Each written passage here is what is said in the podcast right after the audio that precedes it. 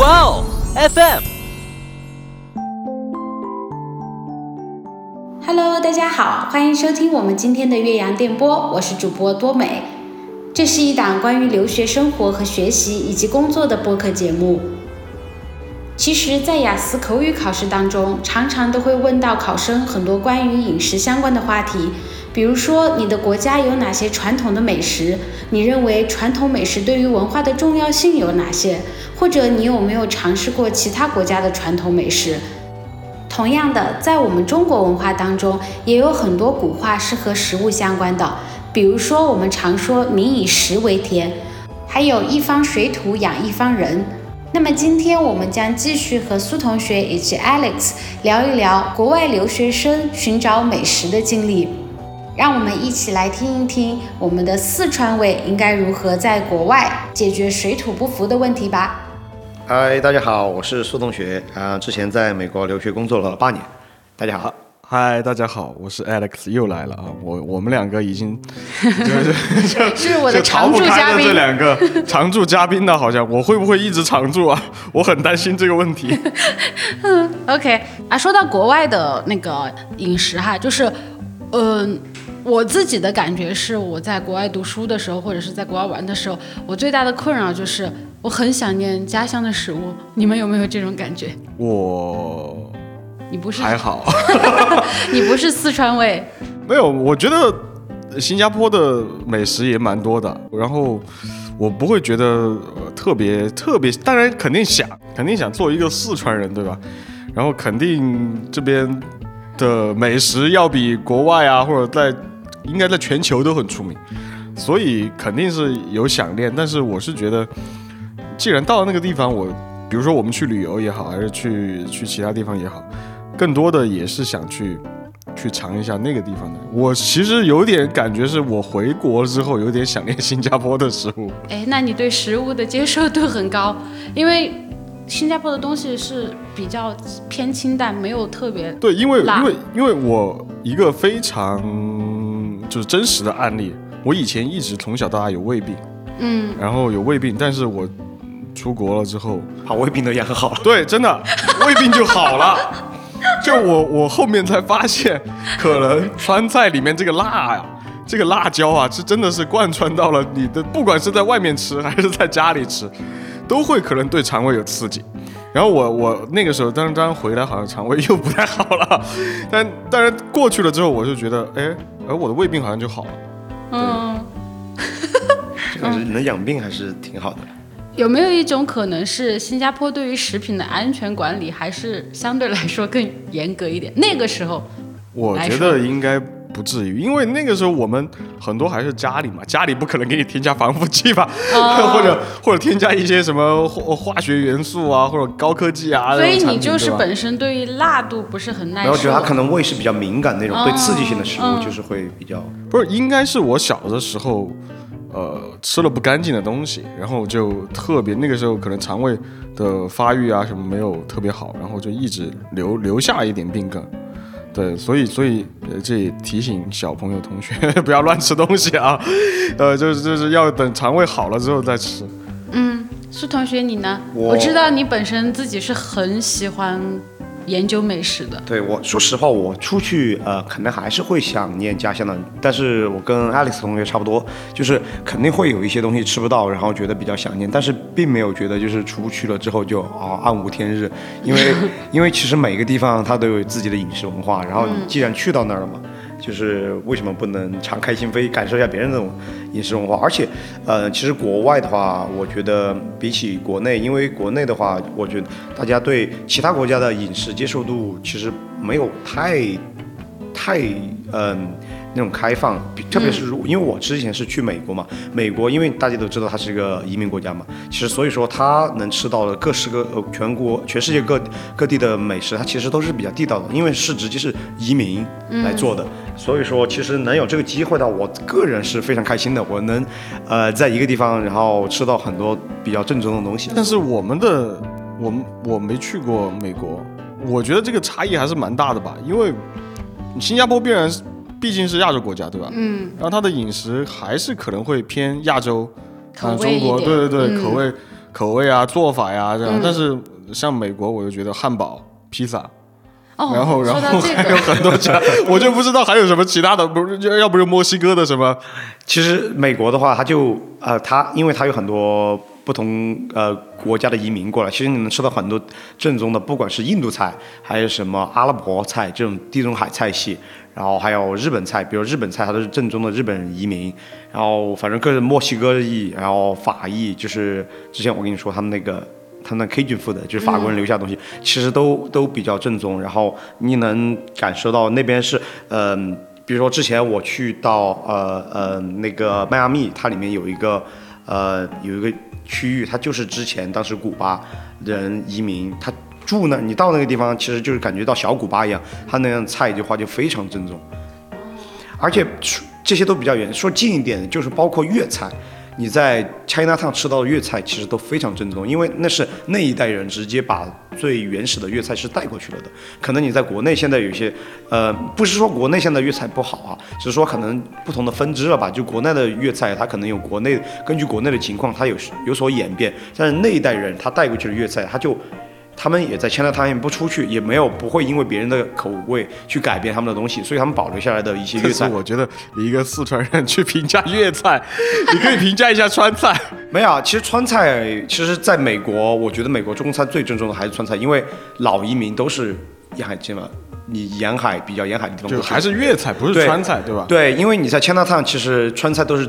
川菜是这几年我感觉美国菜越开越多。其实你最早去一些老的 China Town 这些东西，我感觉。国外能吃到比较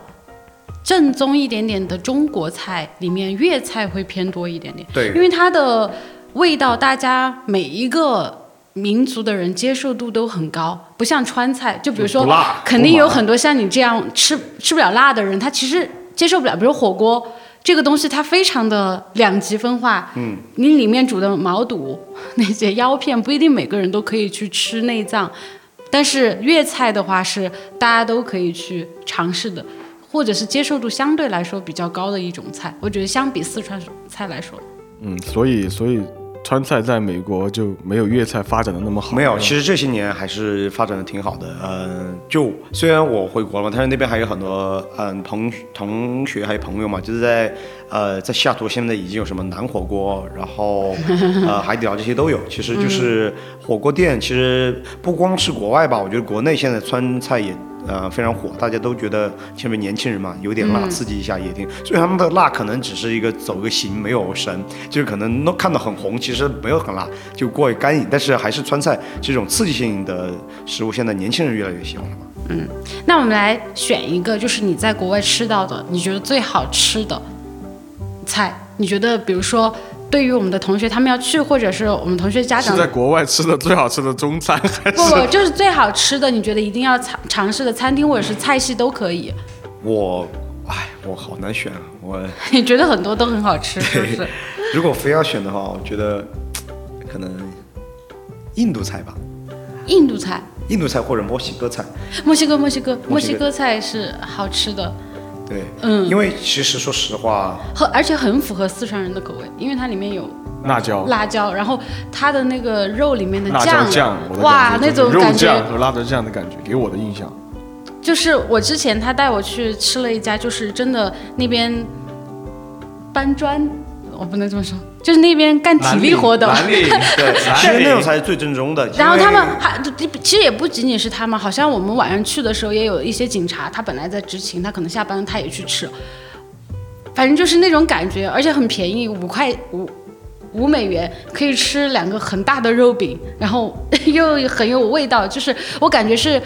在国外你能吃到比较接近我们这边类似有点烧烤那种感觉的，就很适合晚上因为。墨西哥菜本身它就比较接地气，然后，呃，你能看出，呃，呃，去墨西哥旅游的话，你看那当地人其实他们是过得很开心的，满街都是那种 taco 铺，然后走到那儿就开始吃，然后拿一瓶那个，呃，科罗拉就开始坐在蹲街边就开始吃 taco 喝啤酒。其实他们那边啤酒吃的就比较接地气，而且说实话，嗯、在美国的话，因为交壤交壤，然后就能吃到非常正宗的墨西哥菜。这些在我在国内的话，其实是现在开了越来越多的墨西哥餐厅，但是说实话，那种就是那种感觉，还有真正的那种，呃，是就是嗯还原度、地道程度还是差很多。我感觉就是要那种便宜一点的餐厅，哎，不能说就便宜一点，或者是就是成都的苍蝇馆子。我我觉得有点这种感觉，因为我记得我当时第一次去的时候，你带我去了那个华大旁边有一家比较高级的墨西哥餐厅，是烤牛排的那种，但那个并没有给我留下特特别深刻的印象。但当然是好吃的，只是说对于那种呃味觉上面的冲困击扰多年，多年就是其实你带他去吃的这个不好吃，那家那家那家其实是我最喜欢的一家。因为它可能就是味道没有放的那么的重。对对，嗯我我非常了解你喜欢吃的就是重重嗯重口的只要是不放没有重口就是不好吃。比如粤菜，你就很一般，你没有让你觉得好吃很好吃的粤菜吧？但是很奇怪，你说粤菜它比较清淡，但是我觉得有很多那种日本的餐厅卖拉面的，我觉得那个很好吃，那个其实也没有辣椒，但是我我能接受。就是其实每个人能接受的喜欢的东西不一样吧。嗯，所以那种港式的什么云吞，就是那种很清淡的，我可能我会觉得所以我能理解到多美老师在新加坡的水生活，因为那个时候我在新加坡的时候，我每三个月就要回国一次，就是为了吃嘛。要要回来吃东西，要回来感受一下故乡。主要是有钱，这个机票好像不要钱也。不是，因为你我不知道你们学校是不是也是 trimester，因为其他的学校都是 semester 嘛，一个学期两个 term，嗯，对啊。但新加坡很多学校是三个 term，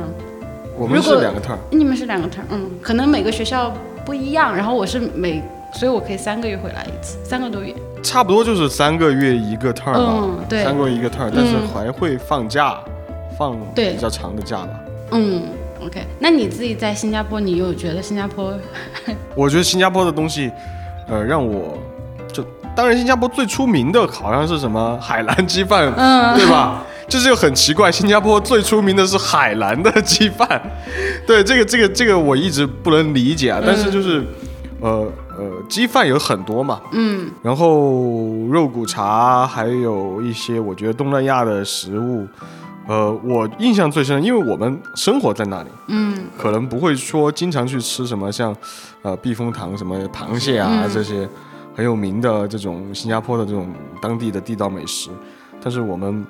在巴沙下面，我觉得记印象最深的就是，呃，有几道那太多了，就是我现在回想起来都想吃的咖喱鸡。咖喱鸡，哦因为但它新加坡也的咖喱，有很多对对对，它的印度对对对，它的咖喱就不是我们传统意义上那种咖喱，嗯然后它是那种很不是很粘稠，像汤一样的汤汁的。嗯然后咖喱鸡其实是配面包，不是配饭，配面包、嗯是味道最好的。对，然后然后还有就是，嗯，印象比较深的就是鱼片米粉。然后我不知道，我一直我一直困扰我多年的一个事儿就是。我特别想去找一个新加坡，不是它的每一道菜好像都要放一个叫奶黄的那个罐头的，你有有奶制品一个东西，哎，为然后什么我从来没吃？加了之后，因为我有留意，加了之后它就有特别浓的那种奶味儿。然后我我发现就是很多它的东西加了之后就特别提味儿，然后特别是那个鱼片米粉，然后我就我就看到它会加那种奶黄，还有什么，然后去熬制它的鱼汤，然后然后特别是再配上小米辣，哇，这个这个味道就很棒。我觉得多美老师可能压根儿就没有把那个食物就是放在心上，就觉得这吃的都是什么东西，他根本不会看桌上有什么东西。没有没有，我我 我还是吃，但我可能吃的比较偏四川的口味一点，就我会觉得过于清淡的我就在新加坡的话，生活可选择的东西蛮多的，嗯在楼下就能吃到很多，好像就东南亚吧，你看东南亚，甚至甚至就是什么鸡排啊什么的，都都、甚至有偏欧美的一点嗯我发现新加坡和美国有个共同的点，就是他们都有很好吃的日本餐厅。你有没有发现，就是新加坡的日本餐厅，它的那些什么寿司啊，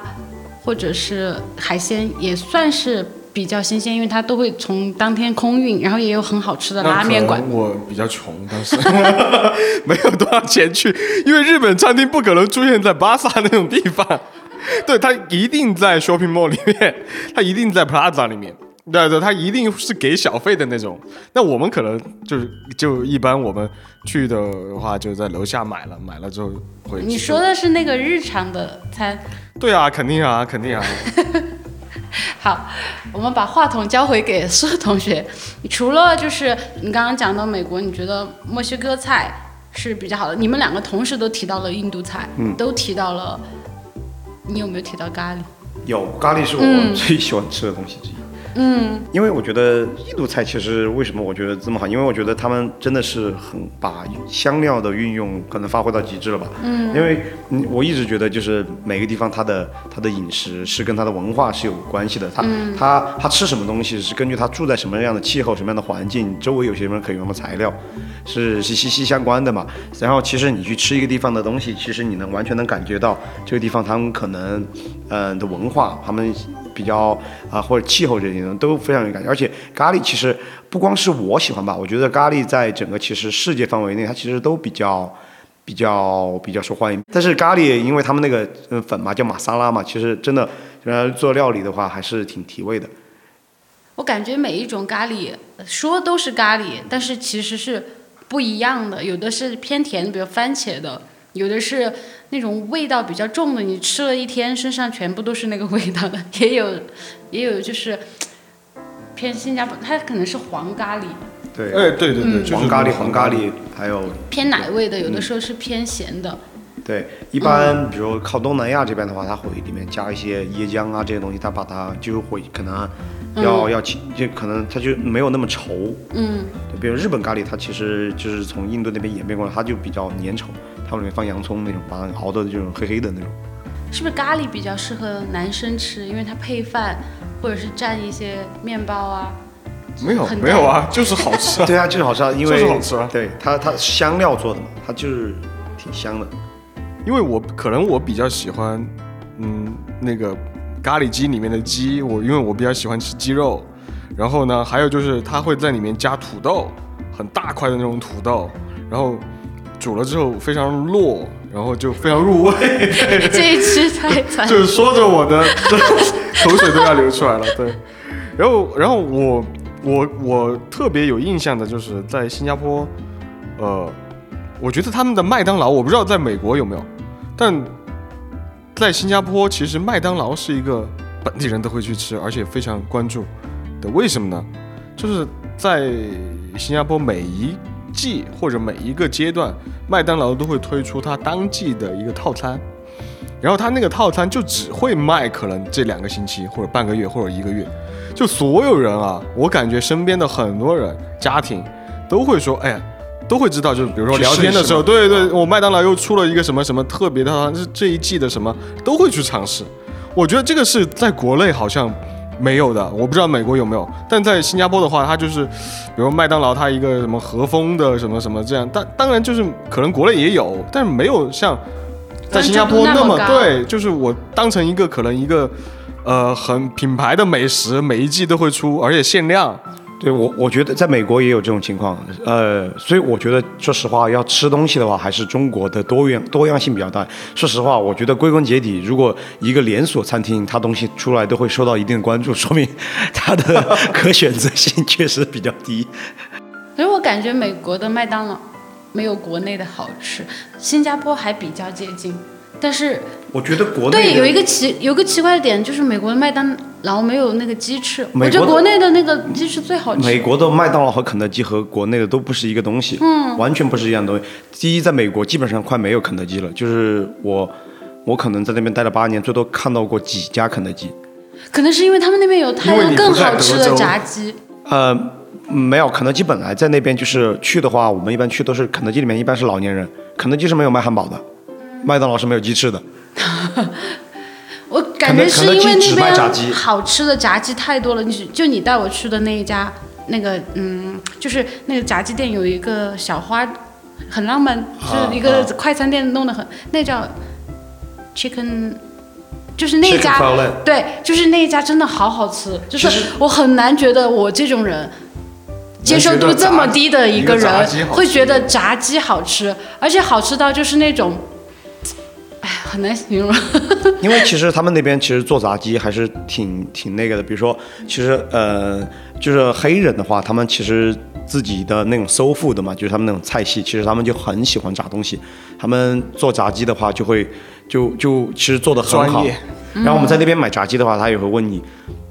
那个鸡肉你是要 black 的还是 white 的？就是如果你是要白鸡肉的话，就是比如说鸡胸这部分不怎么动的，黑的就是鸡翅、鸡腿这些东西。因为他们做炸鸡，他们不光是就肯德基那种，他们还有很多自己的味道加进去，其实做的挺好的。然后所以说肯德基在这边，肯德基其实它做了连锁了之后，在美国就不怎么多，有些小地方会有，老年人基本上是老年人，年轻人会去吃麦当劳。然后还有一些吃一些，所以在国内的肯德基市场已经推出串串了，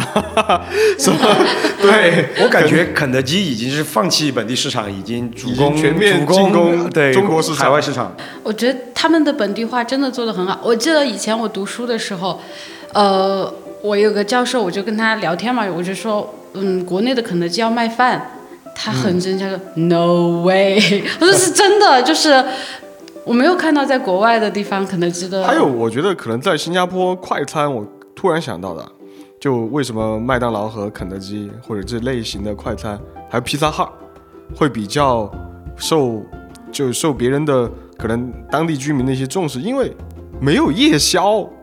就 就没有夜宵。我们 我们我们是你在我一到了可能晚上的多少点钟，对吧？你要点外卖也好还是什么要，只有要不披萨哈，要不麦当劳。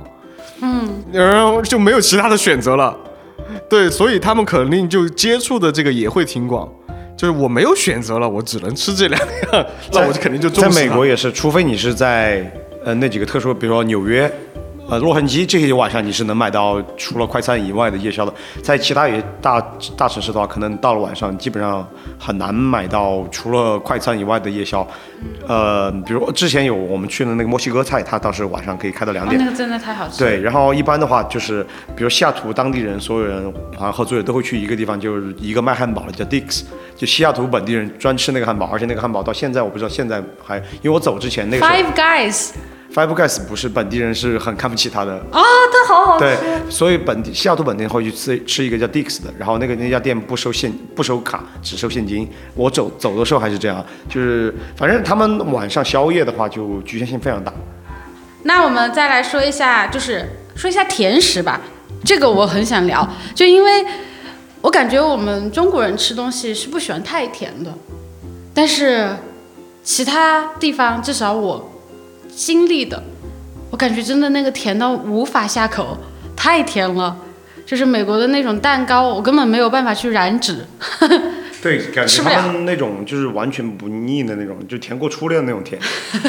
就是他们，但是他们的甜点一般会配一些很苦很苦的咖啡，这种茶这种东西，就是马卡龙那种，就是甜的，你根本不可能单独去下咽。巧克力蛋糕还要加糖，就是那种。对，印度的甜点也是，它那个长得有点像糖油果子那种甜甜的那种，那个太甜了。哇，那个甜的就是甜过初恋，真的。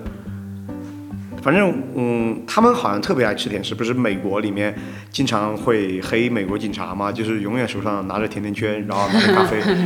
你在那个 Universal Studio 里面看到警察的那种小卡通形象，都是让手上都会拿甜甜圈。感觉他下午茶就非常的呃喜欢用这种特别甜的东西带过去。那我有个问题，就比如你出去吃饭的时候，因为我们没有那个小费文化，我会觉得有点尴尬，我不知道该怎么去给小费是。每一次你必须要给多少，还是怎么样的？嗯，在美国的话是基本上是有规定，你至少给个百分之，呃十五左右吧，百分之十、百分之十五、百分之二十都可以，就看你。嗯，这其实有没有最低的限度？最低，如果他没有没有最低，如果他服务态度很差，你可以选择不给，或者说给他一分钱。哦，这种，但是一定是他服务态度不好，你有理由的，你不能平白无故的不给他。就是这种，因为他们是没有工资的。就是服务员是没有底薪的，他的所有的收入都是小费。如果他工作一个月没人给他小费，他是没有工资。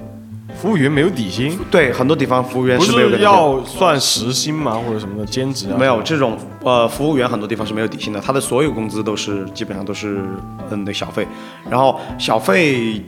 嗯，比如说他服务的特别好，你可以多给他一点；服务不好，比如说他阴阳怪气，你可以很生气，你可以给他一 cent，就就说，比如你吃了十二十块钱，你给他十块零一分。就这种，但是，但是故意的。但是你不是都要算一下吗？每一次，那比如说我吃了五百美金的东西，然后我就要给他五十。如果是，对你吃的越多，比如说你吃一千美金，你要给他一百五十美金、两百美金。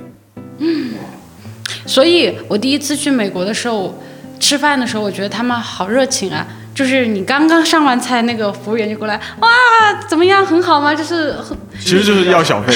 其实他就是，我觉得有没有一点点原因是他很害怕？嗯，不是一点点原因，是所有原因。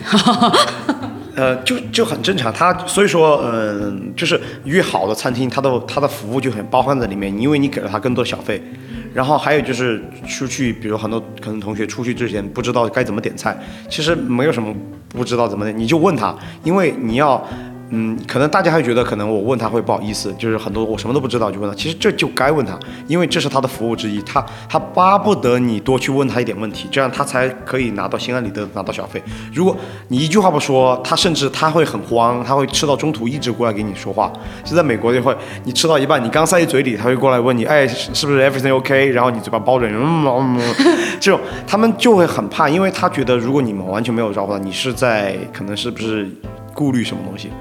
那比如说，如果我我看那个菜单，因为我我觉得这个不会点菜很正常嘛，就像我们去国内其他地方城市旅游也会觉得我不知道该怎么点菜。那我在去到一家餐厅的时候，我怎么才能吃到他们那边这个餐厅比较特色的？我怎么跟服务员交流会比较好？你就把它当成一个朋友那种交流就行了，因为他们是完全是你要是他的你的他的服务是完全收费的，你就跟他说你觉得哪样好吃，什么东西让他推荐，你觉得什么，你跟他说到你不吃什么，你就完全不要不好意思，然后就是我说我我不知道我不熟悉你们的菜单，但是我给他讲一下我的饮食偏好，让他帮我推荐。对，你就完全不要觉得任何不好意思，就是他说的好，你这样他他本来就是他的他分内的工作，所以所以是付呃付钱的时候去给小费，还是中途给小费？付钱的时候给小费，付钱的给小费，一般是这样，你比如说老式的嘛，然后呃老式的给法是现金的话，你会额外给他现金，但是现在一般是刷卡嘛，刷卡你会你的你的那个呃小费的金额是写在你那个 receipt 上面的，比如说你给了十块。然后你刷信用卡会给你一个那个收银条嘛，然后你会它下面有个 tips 的一个一个空格，你比如写个两块，让你签个名字，到时候呃信用卡扣款的时候，他会把这个作为凭证，然后你信用卡会多扣两块，然后直接到了账里面。哦，然后还有你刚刚说你算钱这个东西，其实一是大家其实你在那边待久了，你大概点什么东西你心里面有个数的，你大概知道你要给多少消费。还有而且他们很很多，比如说在他们的那个收银条上会给出，比如说你吃了一百美金，他会给你三档，比如百分之十是十块，百分之十五是十五美金，他会给你算好写在上面，然后你就直接上面他会按照提醒你按他那个写就行了。他比较几个几档比较比较 general 的几档，他会给你写上去。所以这个就是可能稍微高级点的餐厅就会有给让你选择，就像那个，我觉得我我印象中新加坡是已经扣好了给你，好像你去消费，它就直接有一个消费税，它是直接给到你的 receipt 里面就有，对，就会加百分之十还是十五。反正你不用自己给，对，这个其实它其实面。它的那个系统都不一样，一个就是可能是呃餐厅他自己收到了，然后他选择分一部分给他的服务员。嗯、美国的话完全就是你这个钱我是不经过。不经就就我不管写多少，比如你吃一百，你可以给他一千的小费，这一千是完全不会进进那个餐餐厅的厅的账的，就直接到服务员头上。我感觉美国吃东西的差价，就是你在外面吃和你在家里面吃的差价会高于新加坡。我在新加坡，我觉得吃饭没有不会自自己做，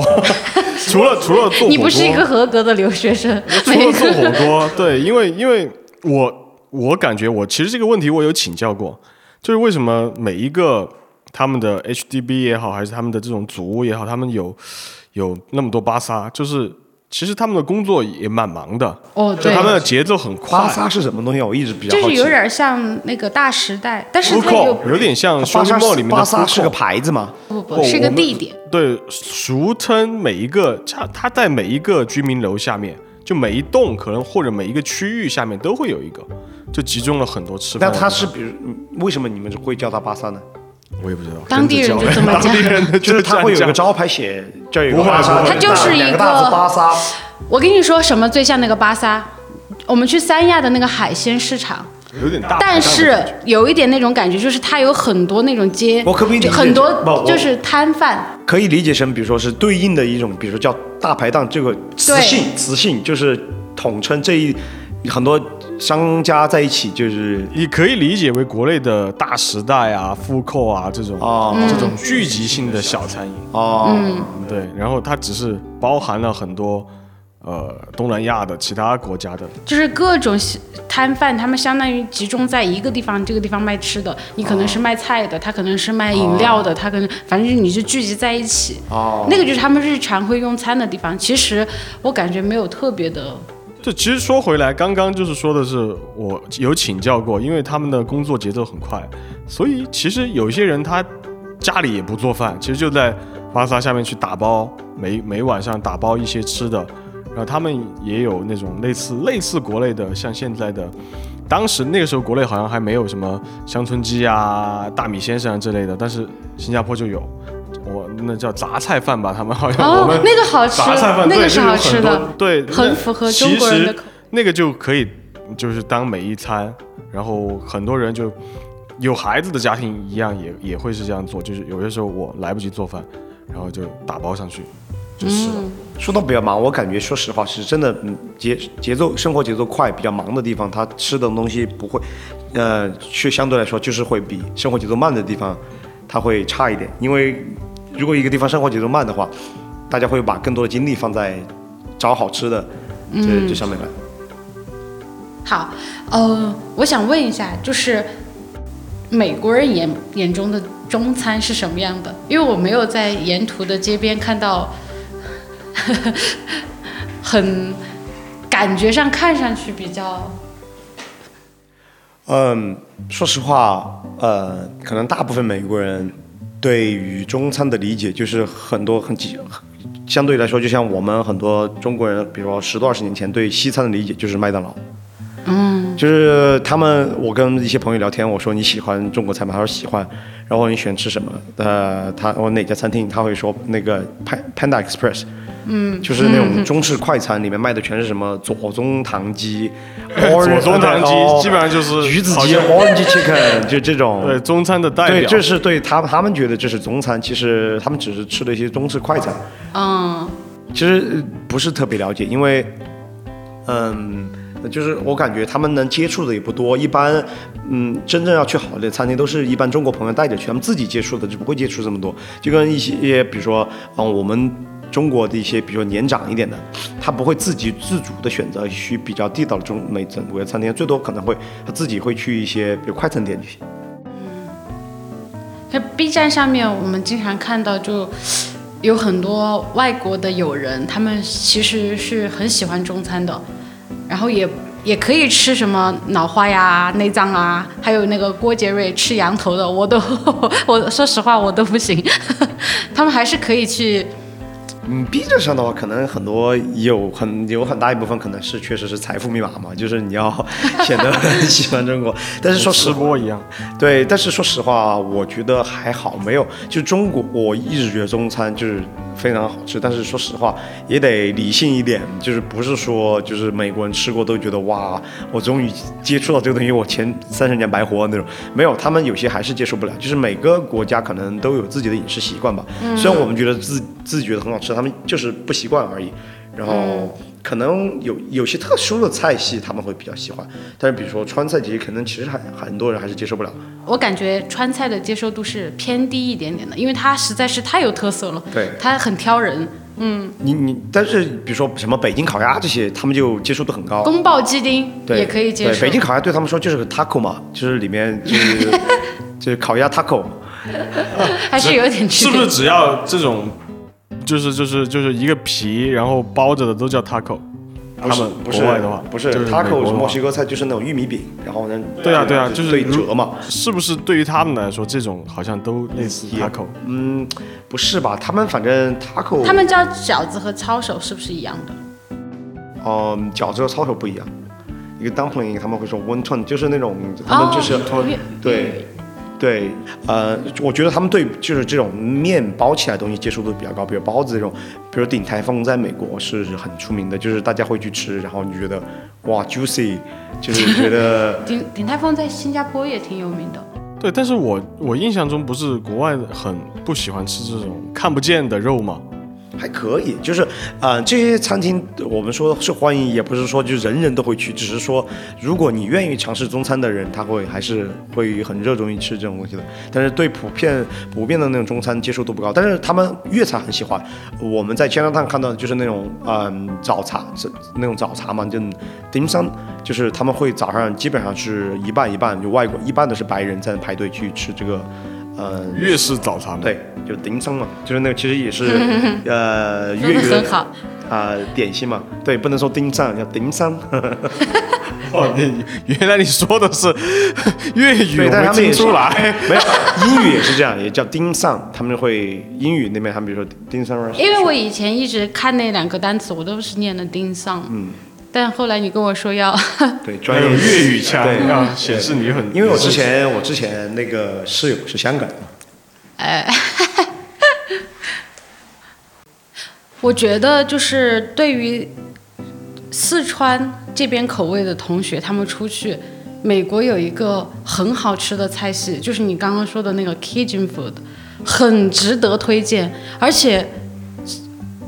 国内没有。对，国内没有，其其实那个真的太好吃了，好吃到什么地步？我们当时去拉斯维加斯的时候，他带我去吃了那个，我说换掉你的行程，我第二天要去重复吃一次，因为那个就是很有特色很有。蒜蓉的味道，然后一些他们做海鲜，然后就是他加的那种 Cajun 的那种就是呃辣椒面，嗯就是很适合四川。而且那边的那个海鲜的可能又比较新鲜，或者肉又比较多。他们那边为什么海鲜要大一点，我也不知道哈。就是那个吃起来，我说不出来那个是什么感觉，反正你从来没有吃到过。如果是有机会要去的同学，可以去尝试一下那个。其实四川味在国外其实还挺好解决的啊，我觉得就是其实只是你愿意去找，现在应该越来越多的，嗯、川菜馆越来越多了，然后你而且自己做饭的话，其实什么都买得到。比如说我自己的话，我在那边是有专门的那个切狼牙土豆的刀的，其实海淘都能淘得到。其实你比如说你要做狼牙土豆，你要辣椒面、熟油、辣椒这些你都可以自己做。那你是因为你自己本身做饭是好吃的，所以你可以完美复刻国内的味道没有。这些，只要你愿意，就看你有多想，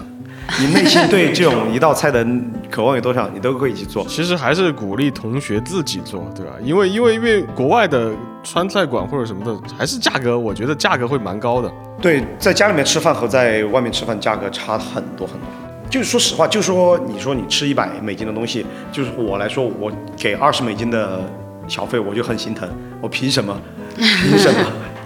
这个是国内好像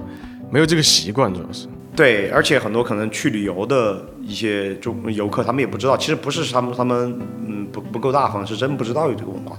但我感觉在家里面自己做和在外面吃那个差价太大了。对，超市里面买吃的特别便宜，我感觉没有什么压力。但是你出去吃一顿，因为他们很在乎人工和服务，因为人工很贵，因为特别是在这种发达国家，人工贵，你要让别人帮你做东西就很贵，不是不光是吃东西，你让别人帮你修个马桶那更贵。对，所以我在新加坡一般吃的最多的就是火锅，呃自己家 就在外面吃的，不也不是在外面吃的也是火锅，就是可能馋了一个月之后就呃几个同学一起，不管啊，当时就是因为可能大家都对火锅都是比较认可。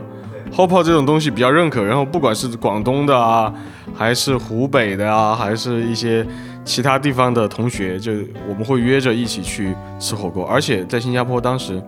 不知道现在啊，我们那个时候的火锅全是自助餐，只有自助餐，所以随便吃肉随便拿对。学生来说，对你就感觉吸引力的。对对，你就感觉就是你你呃，你可能馋了一个月，又可以去解决火锅。当然，它火锅味道啊就不评价，但是你可以解决的就是哎随便吃这一点。对，因为我当时也是上学的时候，这个对学生来说吸引力很大，特别是男生吧。我之前和我朋友去吃那种就是随便吃的韩国烤肉，吃到第二天腮帮子疼，就那种因为一直吃嘛，一直嚼，然后也不聊天，然后第二天就腮帮子吃到发炎。对，说到火锅，真的，我觉得反正我不知道新加坡是不是，我们是在那边基本上是，比如说呃放假了庆祝一下吃火锅，呃圣诞节庆祝了吃个火锅，过年庆祝了吃个火锅对，。因为你中国人嘛，中国人要围在一起，对，围在一起，你肯定你不能说像像呃，现在当然不一样啊，现在可能啊、呃、围一个中餐是吗？你在国外也找不到那种找不到那种餐厅。OK，好，呃，我们今天聊了很多，就是关于留学生在外面怎么找到自己比较喜欢吃的东西。好，两位，嗯、就是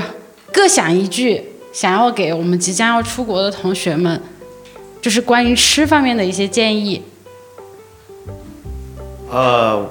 我的建议的话，就是如果你有机会能到一个其他的国家去留学的话，我觉得呃，放开你的心态去试一下本地的吃的，其实是很好的。不要带一些滤镜，或者说你不要带太多主观情绪去吃一道菜，就是呃放开、敞开，然后因为每一个。饮食每一种食物都是代表着当地的文化。其实你去吃东西是了解那个地方的文化人文，嗯，我觉得是非常有意思的。然后也可以从中学到很多你可能之前没有接触过的东西。嗯我其实差不多吧，就是因为你都出国了，对吧？你肯定，嗯、更好的有机会去尝试一下当地的美食。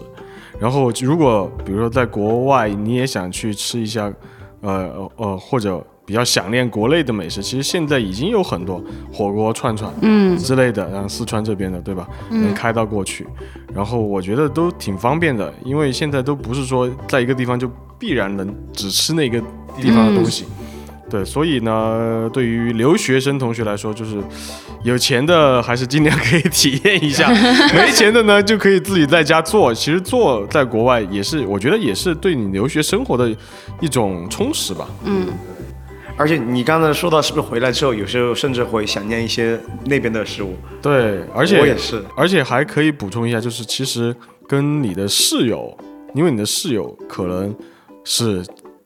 其他国家或者其他地区、国内或者其他地区的人，你们在一起在在家里做饭的时候，嗯其实是可以，你也可以品尝到很多就是别的地区的东西的。哦对，这个这个也是一个特，别好的其实是文化交流的一个呃嗯很好的一个工具吧。我之前跟我的阿拉伯朋友，我跟他做做那个呃。呃，那个可乐鸡翅，他看往里面倒可乐还是挺震惊的，然后就觉得反正文化，我看他们做的东西也是，反正能了解到其他的文化，而且文化都在胃里融合。嗯，这个也是一个很好的交朋友的方式。OK，好，那我们即将要出国的同学们也不要太担心吃这方面的问题，你肯定可以过去找到你喜欢的食物。好啦，我们今天的节目就先到这里吧，我们下期再见，拜拜。拜拜。